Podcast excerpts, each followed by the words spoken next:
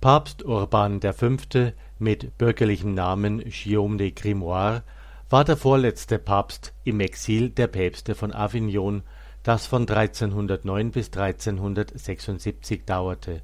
Zweifellos war er von ihnen der angesehenste. Er war um 1310 in Grisac im Languedoc in Südfrankreich geboren, Benediktinermönch zu Chirac, Professor des Kirchenrechts in Montpellier und Avignon, Generalvikar in Clermont und Ussé, wurde er 1352 Abt von Saint-Germain in Auxerre. 1361 stand er dem Kloster Saint-Victoire in Marseille vor. Der heiligmäßige, kluge Benediktiner war eine Persönlichkeit, die von hohem Ernst und ausgeprägtem Gerechtigkeitssinn getragen war.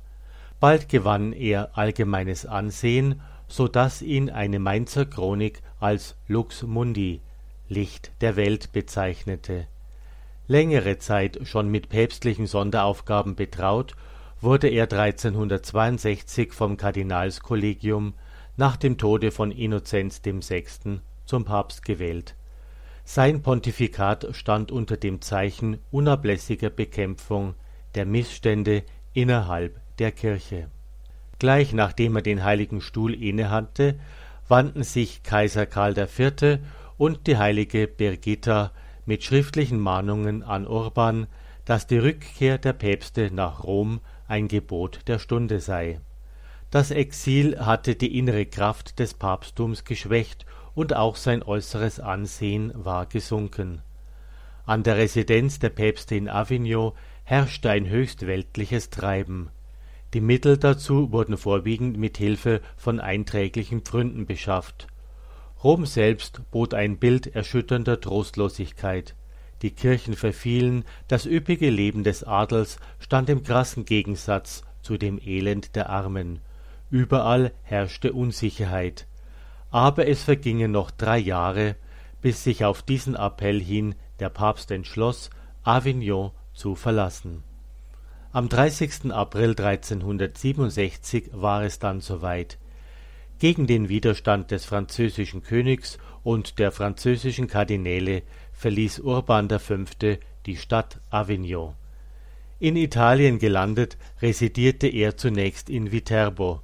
Am 16. Oktober 1367 hielt er seinen feierlichen Einzug in Rom der nun folgende Rumzug des in Prag residierenden Kaiser Karl IV., der 1368 zur Krönung der Kaiserin nach Rom kam, demonstrierte auch nach außen ein schönes Bild der Einigkeit zwischen Papsttum und Kaisertum. Der hochgebildete Kaiser Karl zeigte sich in nachdrücklicher Weise als Freund des Papstes. Als nun auch der Kaiser von Byzanz Johannes nach Rom kam und zur katholischen Kirche übertrat, wobei er um Hilfe für sein vom Islam eingekreistes Reich bat, schienen alle Hoffnungen erfüllt. Urban glaubte damit die lang ersehnte Union mit der orthodoxen Kirche eingeleitet zu haben. Der fromme und allem Luxus abholde Stellvertreter Christi begann mit der Herstellung des stark zerstörten Rom und ließ die heiligen Stätten wieder aufbauen er förderte Kunst und Wissenschaft und bestätigte die Gründung der Universität Wien. Auch die Reform des Klerus mit Verordnungen gegen Simonie, Wucher, Pfründehäufung und Weltsinn war eines der Anliegen, für die er sich einsetzte. Indessen war er leider zu weich, um augenfällige Erfolge erzielen zu können. Die Enttäuschungen waren groß. Die Konversion des Ostkaisers blieb ohne Wirkung die orthodoxe Geistlichkeit schloss sich nicht an, es blieb bei dem bedauernswerten Schisma. Der letzte Kreuzzug, zu dem der Papst aufgerufen hatte, endete in einer Tragödie. Die Schwäche des Papstes war offensichtlich und wurde wohl auch von ihm selbst erkannt. So vermochte sogar die heilige Birgitta Urban nicht mehr davon abzuhalten, 1370 nach Avignon zurückzukehren obgleich sie ihm seinen nahen Tod prophezeit hatte, wenn er das täte. Tatsächlich starb Urban drei Monate später, am 19. Dezember 1370 in Avignon. Erst die heilige Katharina von Siena erreichte die endgültige Rückkehr der Päpste nach Rom. Urban wurde in der Basilika Saint-Victoire in Marseille beigesetzt und erhielt ein prächtiges Grabmal.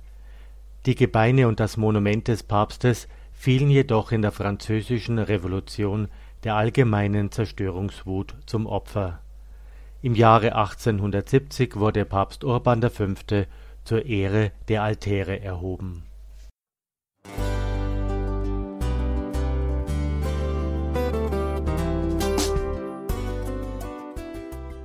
Liebe Zuhörerinnen und Zuhörer, vielen Dank, dass Sie unser CD- und Podcast-Angebot in Anspruch nehmen. Wir freuen uns, dass unsere Sendungen auf diese Weise verbreitet werden. Dieser Dienst ist für Sie kostenlos. Für uns ist er allerdings mit einem nicht unerheblichen finanziellen Aufwand verbunden. Deshalb sind wir für jede Spende dankbar. Alle Bankverbindungen unserer Spendenkontos können Sie über unsere Homepage horeb.org unter dem Menüpunkt Spenden einsehen. Dort besteht auch die Möglichkeit, online zu spenden. Natürlich nach den neuesten Sicherheitsstandards. Sie können diese Informationen auch bei unserem Hörerservice unter der Telefonnummer 08328 921 110 erfragen. Ich wiederhole die Rufnummer 08328 921 110.